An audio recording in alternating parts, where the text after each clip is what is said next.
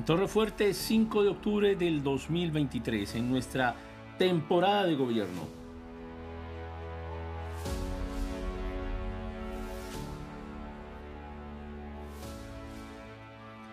Y Salomón da una orden. Dice, partan al niño a la mitad y que cada una de las mujeres tenga un pedazo.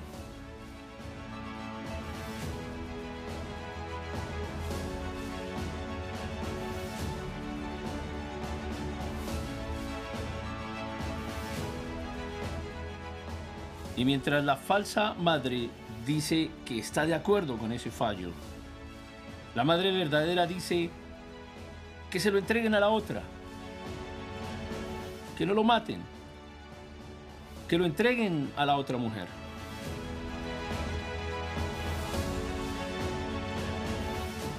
Y el rey, en este caso, siendo sabio y justo, pero principalmente justo, hace que le devuelvan el niño a su verdadera madre.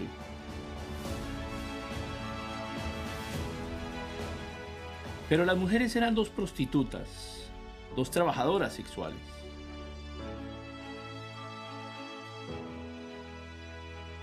¿Qué probabilidad existía de que fueran tratadas en derecho y en justicia como si fueran grandes personajes o ilustres personajes de la sociedad política o de la sociedad económica de aquel tiempo? Por eso decimos que el rey fue principalmente justo.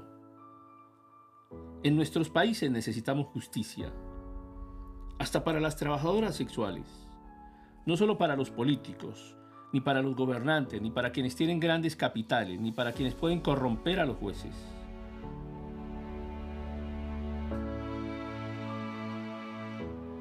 El mismo Salomón, el hijo de David, recibió en su despacho a estas dos mujeres y les dice, ¿en qué puedo servirlas?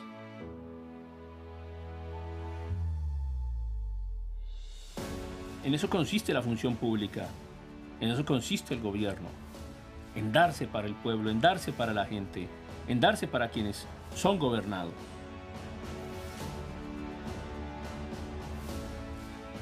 No para encumbrarse a sí mismos con grandes cargos, honorarios que son utilizados para la corrupción.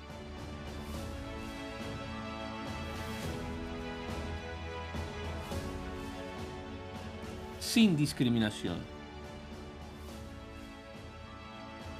Y trasladamos el ejemplo a nuestras casas. ¿Discriminamos en nuestras casas a alguien de la familia, a nuestros vecinos? ¿Y cómo nos va en la congregación? ¿Discriminamos en nuestras congregaciones? ¿Tratamos mejor a aquellos que parecen más pudientes y con más capacidad? ¿Con más capacidad económica? O les tratamos por igual a todos, incluso a los que pueden ser económicamente más humildes o menos capaces en cuanto a sus habilidades.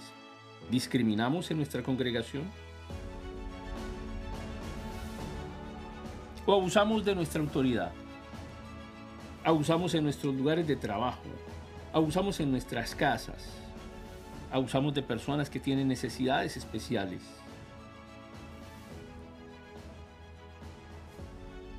Abusamos de las personas desvalidas. Porque eso genera pobreza y desigualdad. La pobreza y la desigualdad económica en nuestros países. Una gran enfermedad.